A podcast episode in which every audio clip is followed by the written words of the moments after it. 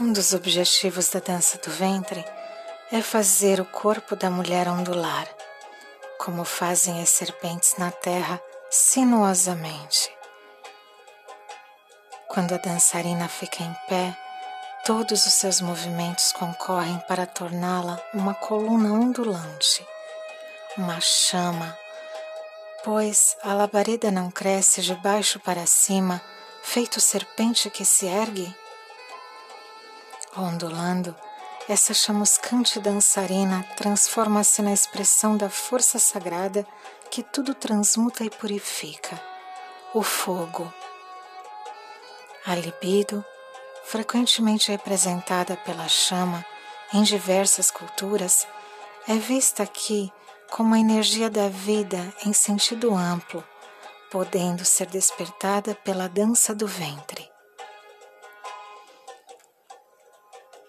Segundo antigos ensinamentos orientais, a libido está adormecida ou estocada na base da coluna dorsal.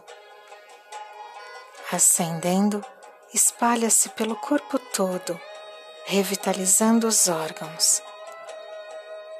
No plano psicológico, a ascensão da libido proporciona um estado alterado de consciência no qual se experimenta uma força adicional. Em tais condições, a excitação energética pode ser canalizada para dinamismos mentais superiores, levando a um tipo de iluminação.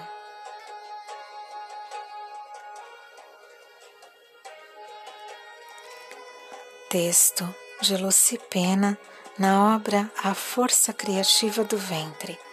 Dance e recrie o mundo.